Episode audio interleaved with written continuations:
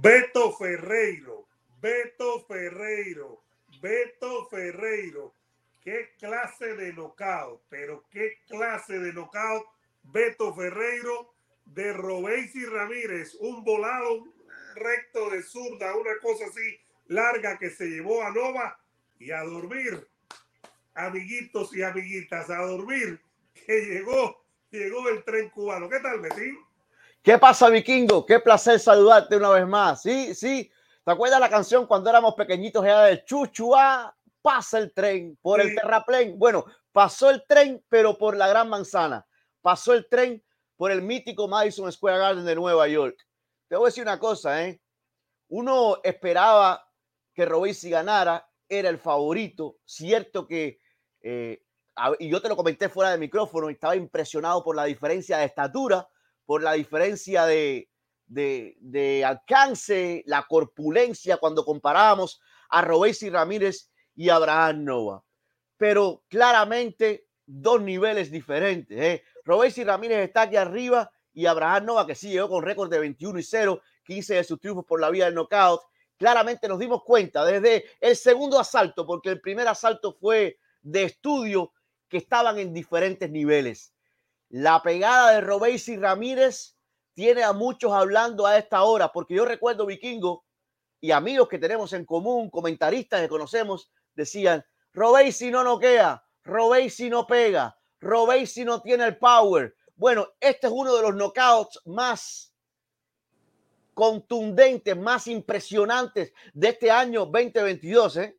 Ahora, hemos hecho ya el análisis. Recuerden darle like al video, suscribirse al Café Deportivo de Beto, Eduardo Martel, el vikingo. En Facebook también nos están viendo, así que en Facebook nos pueden ver.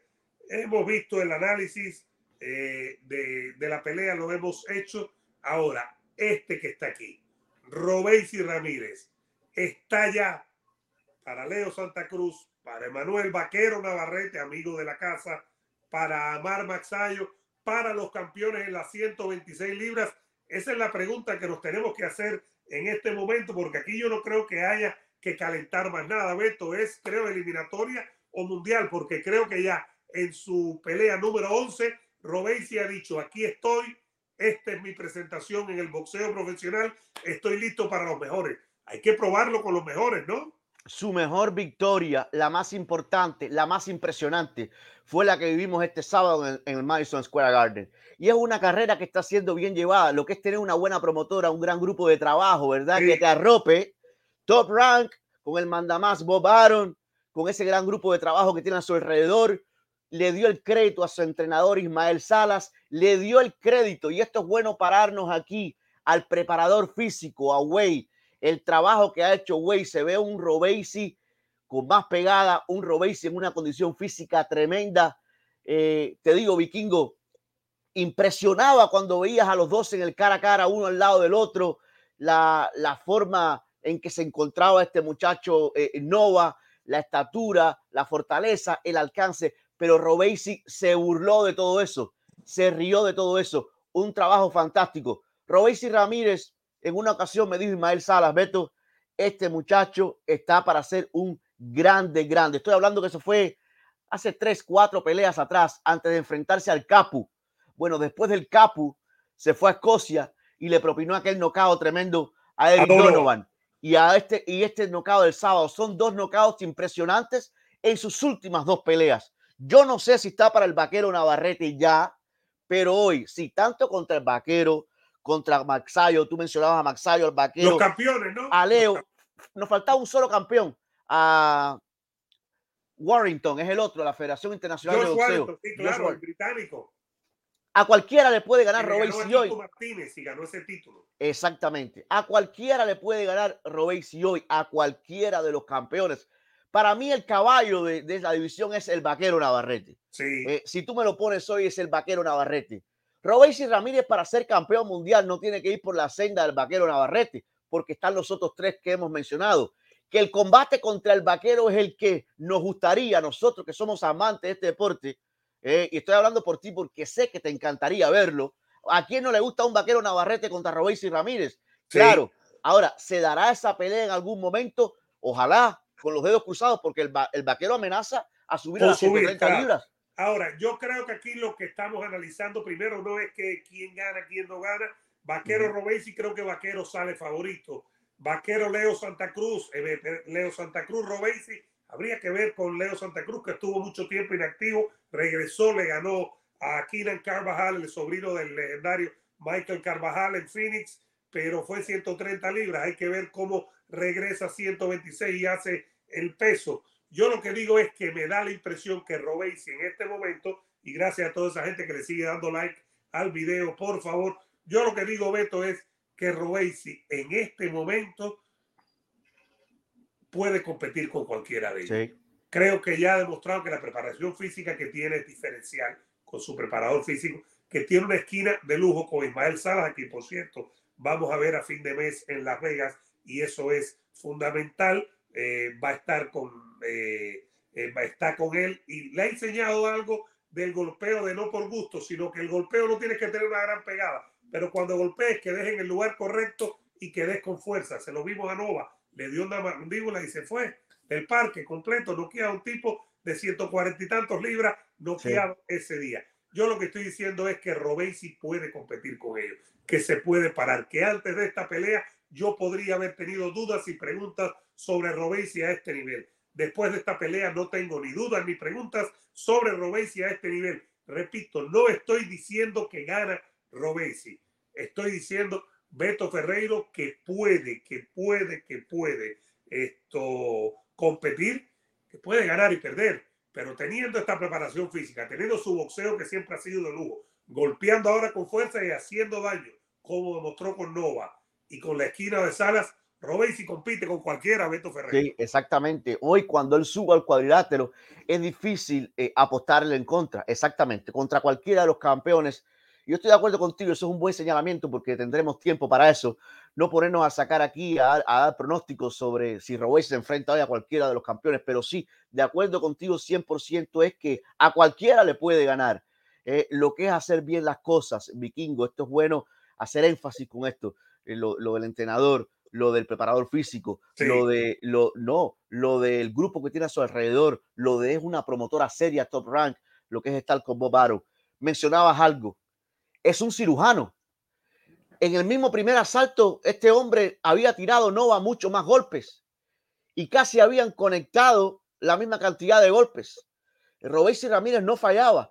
Estuvo cerca del 50%. Muy cerca del 50%, casi cuarenta y tanto algo. Eso es un número brutal y golpes dañinos.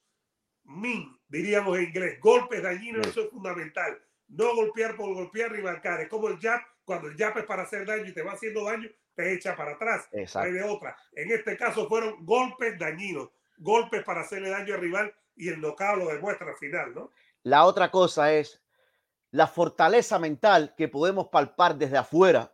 Por supuesto, no estamos en la mente de Robesi, pero me parece que este muchacho está bien fuerte en ese importante departamento. Eh, muchos pueden ver el, tema como hasta un poco arrogante cuando él baja los brazos. Oye, eso le trabaja en la mente del rival. Si el rival, si tu rival no está fuerte en ese departamento mental, vikingo, le hace mucho daño cuando, porque lo golpeó en el primer asalto, ¿eh? le dio un golpe sólido, no al rostro de Robesi. Y Robesi le baja los brazos y le dice, venga, venga para el centro del cuadrilátero venga a intercambiar. Vamos. Y la cara de Nova, míralo una y otra vez para que tú veas que inmediatamente le cambia como, wow, le, lo he conectado con mi mejor golpe, con el punch, ese que ha noqueado a 15 de los 21 que he enfrentado. Y este muchacho me está invitando a ir al centro del cuadrilátero. Yo creo que todo eso es parte de una estrategia.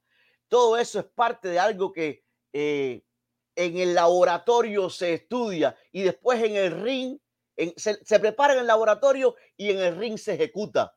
Esa parte mental de Robesi Ramírez Vikingo no podemos pasarla por alto. ¿eh? El trabajo que está haciendo, el enfoque que tiene, la entrega, las ganas, las ganas, porque sin ganas usted no llega a ningún lugar. Por eso te digo, Robesi Ramírez, como muchos aseguran, a mí no me cabe la menor duda hoy que va a ser campeón mundial en las 126 libras. Yo creo que sí. La pregunta es, ¿está listo o no está listo? Yo creo que sí. ¿Va a ganar o no va a ganar? Depende del rival y depende de él. Pero creo que sí está listo para una oportunidad titular con cualquiera de los campeones, Harrington, Leo Santa Cruz, Maxayo y Navarrete, que para mí es el mejor de todos. Contra cualquiera de los cuatro. Y, y es cierto, Navarrete es el mejor de todos. Es la pelea que quiero ver. Ojalá que se dé. No creo que eso vaya a pasar en el próximo combate de Robesi. Estamos, no llegamos ni a julio. Así que Robesi, yo creo que antes que acabe este 2022 vamos a ver su próxima pelea. Eh, tal vez en diciembre, vikingo, no sé. Pero de la manera que finalizó esto fresco como una lechuga contundente y dominante, estoy seguro que lo vamos a ver. Ojalá que sea contra un Maxayo, ojalá que sea contra un Warrington, Leo Santa Cruz. Y bueno, la ideal sería contra el vaquero Navarrete. Por ahora, cumpliendo, tapando bocas, despejando cualquier duda, haciendo el trabajo y demostrando que también el tren puede noquear cuando muchos lo dudaban. Likecito, ¿no? Que le den así, ¿no? Ahí, dos deditos. Duro. A los tren. Señoras y señores, seguimos aquí. Aquí estamos como siempre. Beto Ferreiro, el Café Deportivo de Beto Eduardo Martel, el vikingo. Beto, Saúl Carelo Álvarez, que se mantenga lejos, pero bien lejos, nada más y nada menos que del monstruo ruso este de Arthur Beterbiev. Repito, Beto, que se mantenga lejos, bien lejos. ¿Qué pasa, vikingo? Eh, como cuando entras vas a casa de un vecino y te encuentras un letrero que dice, cuidado que tenemos perros, no entre. Bueno, en este caso el letrero sería, cuidado Canelo, que aquí está Arthur Beterbiev, por favor mantente alejado. Y es una cosa muy sencilla, ¿eh? es simple. Yo le doy todo el crédito del mundo a Saúl el Canelo Álvarez por atreverse a subir a las 175 libras, por asumir el reto, por enfrentarse a Dimitri Vivol, pero te voy a decir más. Te voy a decir más.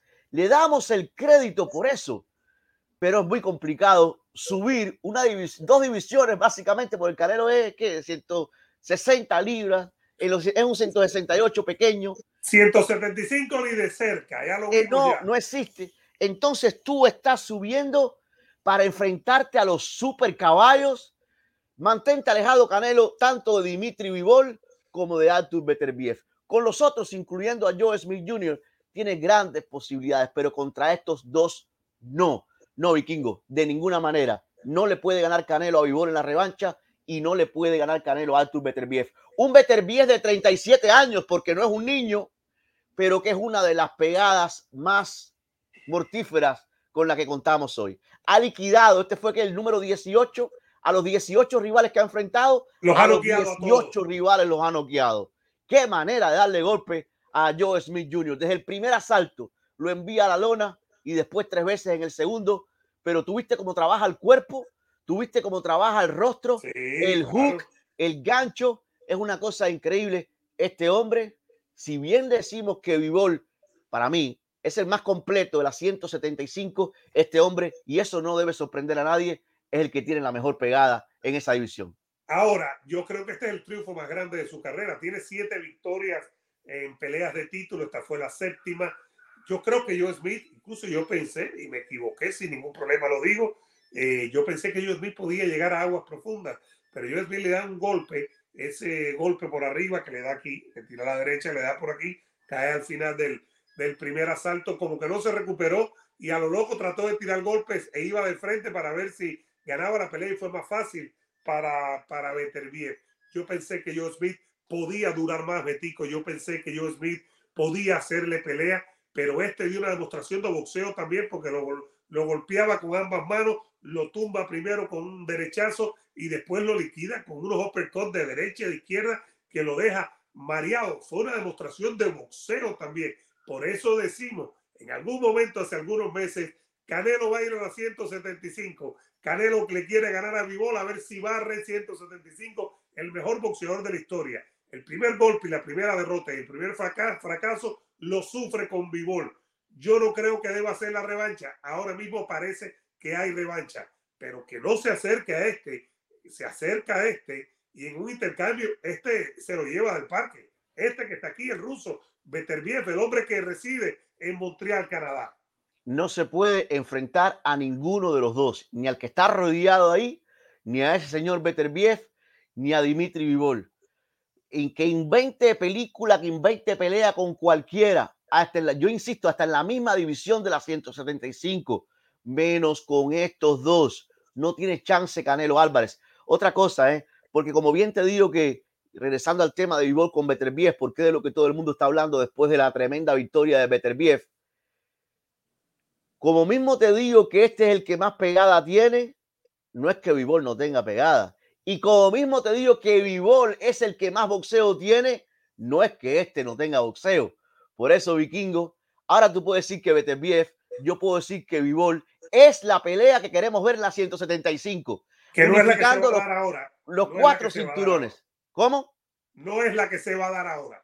No, pero te digo, si como mismo eh, decíamos en un video cuando analizábamos lo de Robesi, tú quieres ver a Robesi contra Navarrete, yo te digo, si me preguntas en la 175 Beto, ¿a quién quieres ver? Es a Vivol contra Beterbiev. No, de acuerdo completamente contigo. Yo creo que hay que estar fuera de sus cabales para vender ese humo, para decirle al Canelo, si eres del grupo del Canelo, llámalo y aconsejelo. Si eres familia del Canelo, llámalo y aconsejelo.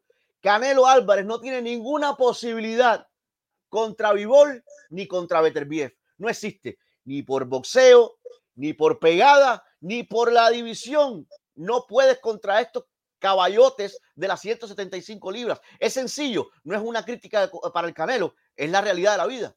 La realidad es que este es demasiado fuerte, demasiado potente. Uno ve la pelea y ve lo que le hizo a Joe Smith, que también es veterano, pero uno ve lo que le hizo, lo que le hizo y dice es demasiado. Canelo que ha tenido eh, y que hay que reconocerle a Canelo todo el tiempo, que trató de ir con uno de los dos mejores, si no el mejor, en la 175. Vivo lo meter bien. Usted escoge, nadie le puede comprobar lo contrario. Usted escoge uno a otro y puede que tenga razón, pero es uno de los dos. Fue contra aquel y perdió. Contra este yo pienso que no puede acercarse porque esto es un animal, es otra división. Fíjate que no es muy alto de como eh, ligero pesado como Kovalev, por ejemplo, que es 6'2, 6'3. Este es más pequeño, 5'11, son los dos 6 pies, él y pero son muy fuertes. Son muy fuertes, Beto, son troncos y, y, van a crecer un poco más el día de la pelea. Entonces a Canelo hay que decirle que se concentre en 168. Lo hablábamos la semana pasada en el programa con Ebro que tenía eh, cuando tuvimos a Rey Flores de PBC. El PBC tiene a Benavide, tiene a Morrell, eh, tiene a Charlo posiblemente. Son las opciones 168, ir a 175. Creo yo, Beto, que es ir al matadero para Canelo. No es lo mejor.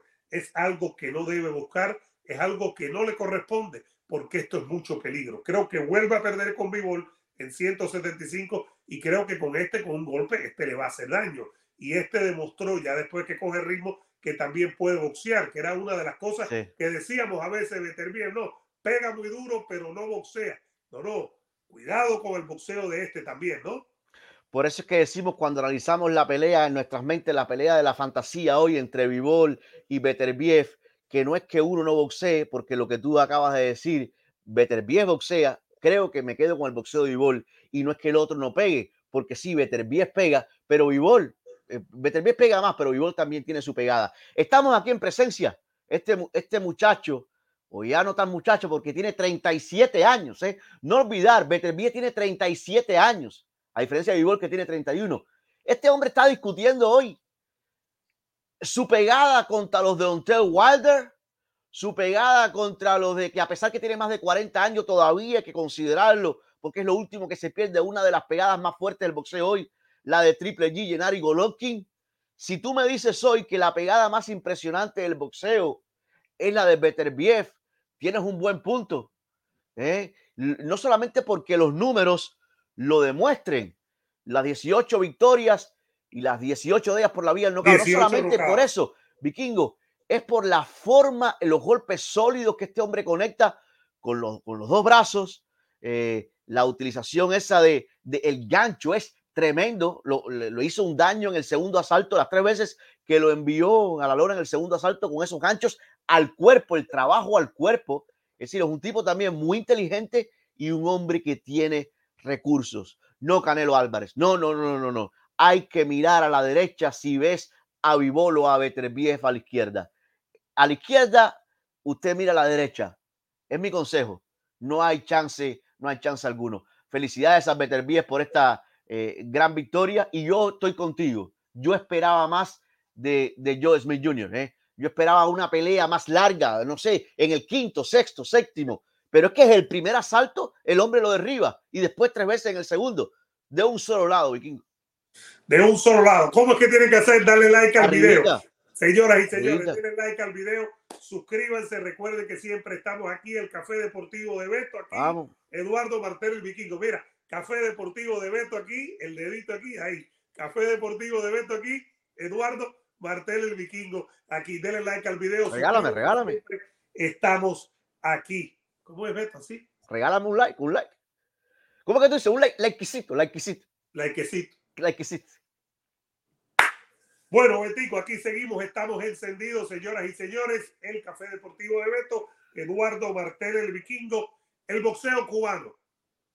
¿Es aburrido no es aburrido? La mala fama. Había muchos ayer que me decían en redes sociales el sábado en la noche, hoy temprano también. Vikingo no parece cubano Robesi, vikingo esto, vikingo lo otro. Nos podemos parar y decir que es una mala fama lo del boxeo cubano aburrido, que mayormente la dio Rigondó que la llevó a otro nivel Rigondó en la pelea con Casimero, que a veces lo ha hecho Lara, que a veces lo ha hecho eh, algunos de ellos que después han tenido grandes actuaciones, pero es más fama que realidad.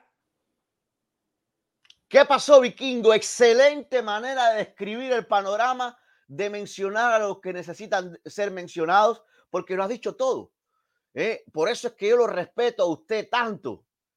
Lo has dicho todo en, en nada. En nos vamos entonces, ya nos vamos, cerramos. Lo dijiste todo, porque es cierto que Lara en ocasiones, que eh, Río en ocasiones, eh, eh, que Bartelemite en ocasiones han sido criticados porque no nos entregaron lo que queremos ver, lo que el público quiere ver, lo que el público exige. Y en ocasiones sí lo, sí lo han hecho.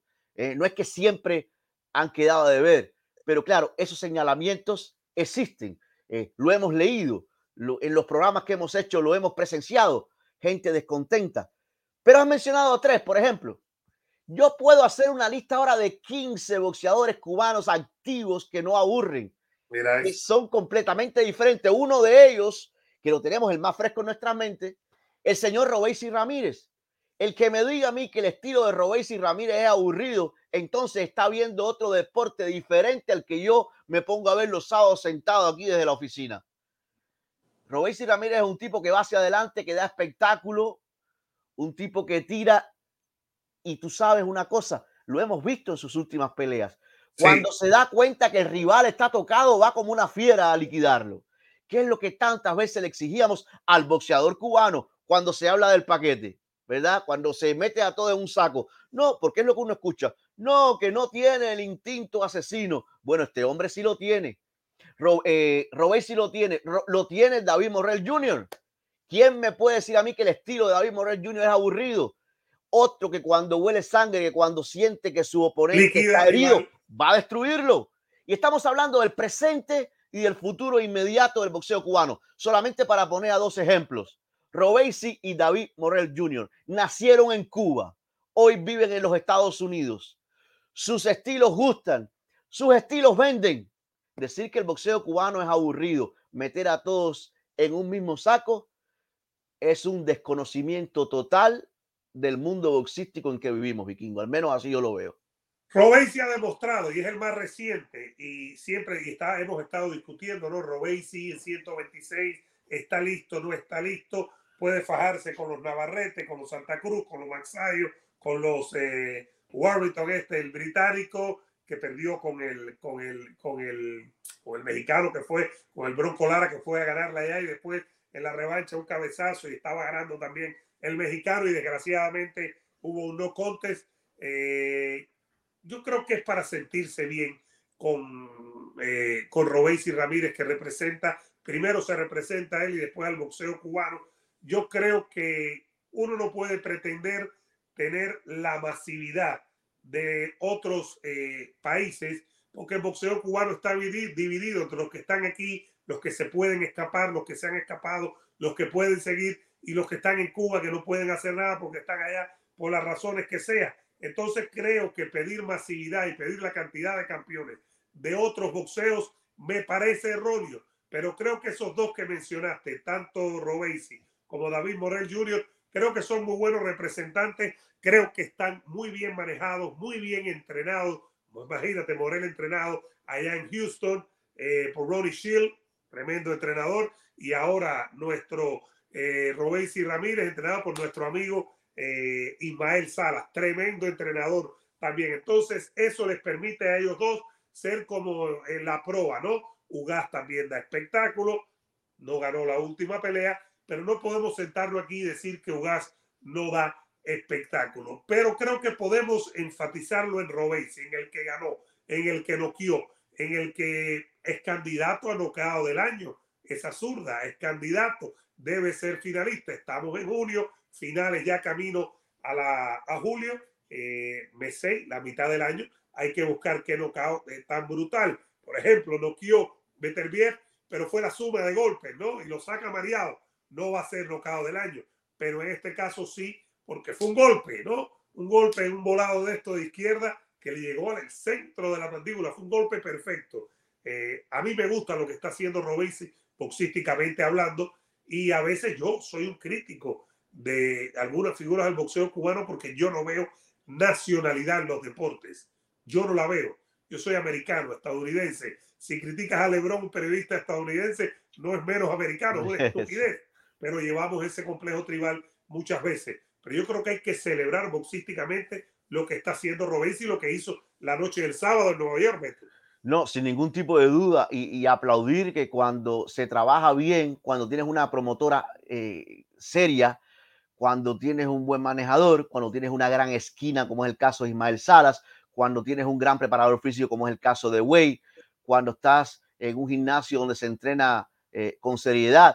Y fíjate, hablábamos de Robesi porque es el último, pero también siempre es bueno porque van de la mano David Morrell Jr., de, que lo veíamos el otro día como también ganaba de forma contundente su pelea, porque son los dos que llevan la bandera y eso lo reconoce cualquier boxeador cubano hoy, cualquier fanático, no tiene ni que ser cubano, que son los dos que llevan la bandera ya mirando, ya son el presente, pero mirando al futuro. Pero no solamente, fíjate esto, vikingo, nadie puede decir hoy que el boxeo, para responder tu pregunta de David Morel, es aburrido. Es todo lo contrario. Todo lo contrario. En lo de Robéis igual. Nadie en su sano juicio va a decir que este muchacho es aburrido. Es todo lo contrario tienen algo en común que hasta en eso han cambiado la mentalidad, esta nueva generación. Tú recuerdas el trabajo que pasábamos hace muchos años, la inmensa mayoría como que se alejaba de la prensa, no entendían cómo trabajaba este negocio. Tanto Robesi Ramírez como David Morel Jr. se pasan eh, dando entrevistas, vendiendo su producto. Ellos mismos se venden porque son activos en las redes sociales, porque se sientan con nosotros y con Paco y con Pablo y con Mengano y con Pesetica y hablan y se venden. Y se venden. Salen. ¿eh? ¿Con quién? Con todos los que te mencioné ahí. Eh, no, no, pero no sé de quién me hablaste, pero bueno, sí. Eh, y, y entonces tienen muchas cosas en común estos dos muchachos, pero principalmente lo que tienen en común es la calidad, tienen la juventud de su lado y tienen las ganas, vikingo. Así es muy difícil no triunfar. Tú hablas mucho de boxeo cubano, eso es verdad, mucho más que yo, mucho más que Ebro a veces en, en, esta en plataforma. Y esto lo vemos en YouTube y lo vemos en Facebook, fíjate, esto lo vemos en estas dos plataformas. Eh, yo creo, regresando a si ya lo hablamos, que está listo para competir con los mejores. Yo no estoy diciendo va a ganar, no va a ganar. Creo que Navarrete sale de favorito Maxá, yo no sé, Santa Cruz en dependencia del peso y Warrington sí no sale de favorito con Robesi Ramírez. Pero creo que lo más importante, lo ha conseguido es ya estar asentado en el boxeo profesional, ser figura y saber lo que hay que hacer. Estar bien físicamente, golpear, noquear, dar espectáculo, acabar con los rivales. Eso lo ha estado haciendo y ahora mismo se puede decir que Robesi Ramírez ha llegado. He has arrived él ha aterrizado y has landed en, el, en la cima de esta 126. Ahora le toca enfrentarse a los mejores, Beto Ferreiro. Una de las dudas que teníamos que despejar era una preocupación para los seguidores de Robesi, era el tema de la pegada en las 126 libras.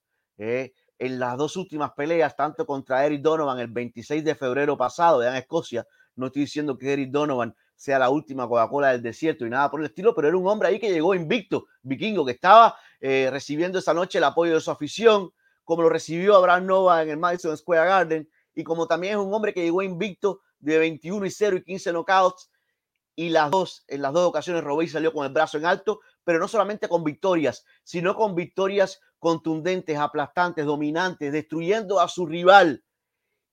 Hoy nadie, yo creo que puede dudar después de los dos últimos combates de Robesi, principalmente este último contra eh, Nova en el Madison Square Garden, que la pegada es un problema. Si era una parte del boxeo que teníamos duda, porque creo que la tenías tú también, la tenía yo y cualquiera, si la pegada iba a ser suficiente en la 126 para cuando llegaran los grandes tipos, como este hombre, grande en estatura, tremendo físico, más alcance y todo, y Robesi se burló de él, se rió de él, lo destruyó. Yo creo que hoy el seguidor de Robesi Ramírez, el seguidor del boxeo cubano, tiene que estar más confiado porque la pegada de momento está ahí. ¿Eh? La pegada está ahí. Para los que decían que la pegada era de cuna, que eso no se podía eh, mejorar. No, la pegada se puede mejorar. Toda la vida puede mejorar. Y Robesi lo ha demostrado en sus dos últimas peleas. Lo que tienen que hacer, ¿qué cosa es? Como Por favor. Por favor, aquí no hay centavitos. No, no, no, no, no. Y, mire, aquí, aquí voy, aquí. Eh, eh, el Café Deportivo de Beto. Y aquí, Eduardo Martel, el, el vikingo. Aquí, ¿eh? El Café Deportivo de Beto. Centavitos no, así no se vale. Eduardo Martel, el vikingo. Denle like al video y suscríbanse. Muchas cosas de qué hablar. Como siempre, Beto, un placer hablar contigo. Igualmente. Y tú también has mejorado la pegada, ¿eh? Estás dando clases por todos lados. Dios mío. Like, tu preparador físico, el ruso, el ruso.